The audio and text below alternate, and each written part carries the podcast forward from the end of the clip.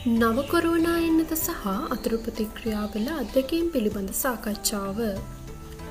නවකොරෝනා එන්නද ජපානයේදී ලබා ගැනීමට කැමති අයට ඒ නොමිලේ ලබාගත හැකිය.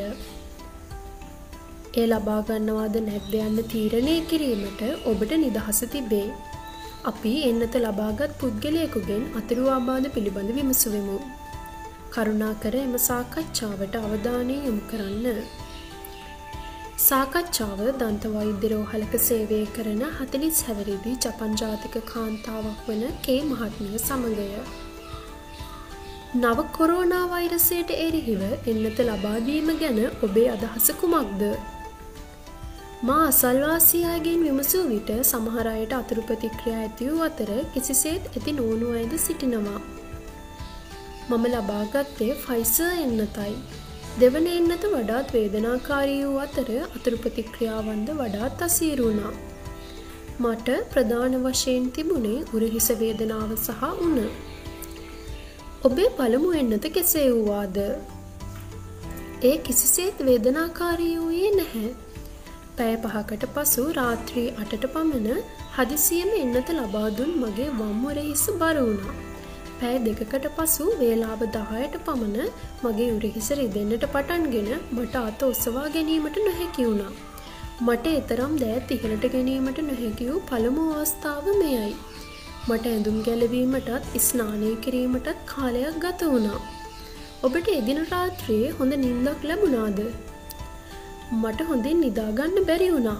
පසදා උදෑසන අවදි වෙන විටත් මගේ අත ස්පර්ශ කිරීම නිසාම වේදනාවක් දැනුණා. නමුත් මම රැකියාවට ගියා.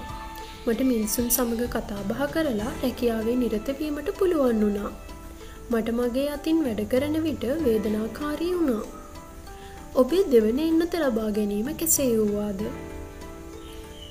සති තුනකට පසු දෙවනි වතාවට එන්නත ලබා ගැනීම ඉතා වේදනාකාරී වුණා. පැය තුනකට පසු මගේ ඇත බෙහෙවින් වේදනාකාරී වුණා.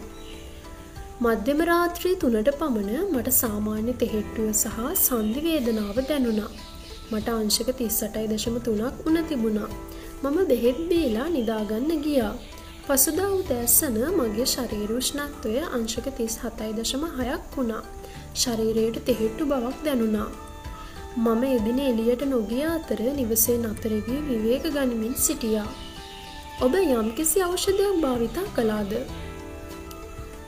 උන සහ වේදනාව පාලනය කිරීම සඳහා මම කැලුනාල් නමින් ඖෂධයක් ලබාගත්තා. මම පළමුවතාවට එක්වරක් පානය කලාත්තර දෙවන වතාවේ හතරවරක් පානය කලා මගේ උන අඩුවී පහසුවක් දැනුණා. උරහිස වේදනාවට සම්පීඩන වෙළුම් පටියක් අලවහසුවක් දැනුණා.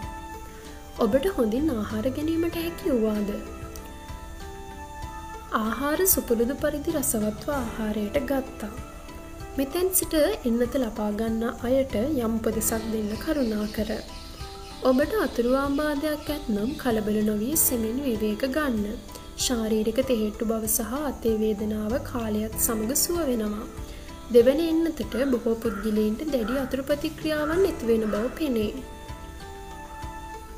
ඊළඟ දවසේ රැකියාවෙන් නිවාඩු දිනයක් ලබාගත හැකි නම් එය ආරක්ෂිතයි.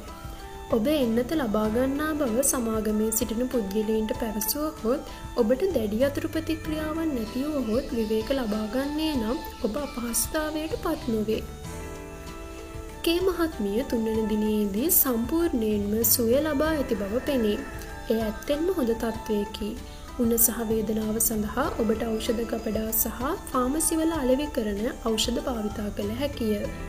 ජපානයේ සෞඛ්‍ය කම්කරු සහ සුභසාධන අමාත්‍යංශයට අනුව එන්නත ලබාදීමෙන් පසු උන සඳහා ඇසිටනෆෙන් සහ ස්ටෙරොයිඩ් නොවන ප්‍රතිගිනි අවුළුවන ඖෂධ වන බෘෆෙන් සහ ලොක්ස ප්‍රොෆෙන් ආදී වන සංරශක අන්තර්ගත වේදනානාශකද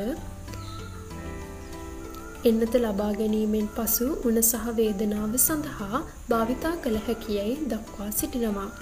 එන්නත ලබා ගැනීමට පෙර බෙහෙත් ළඟ තබා ගැනීම වඩාත් යෝග්‍ය වේ.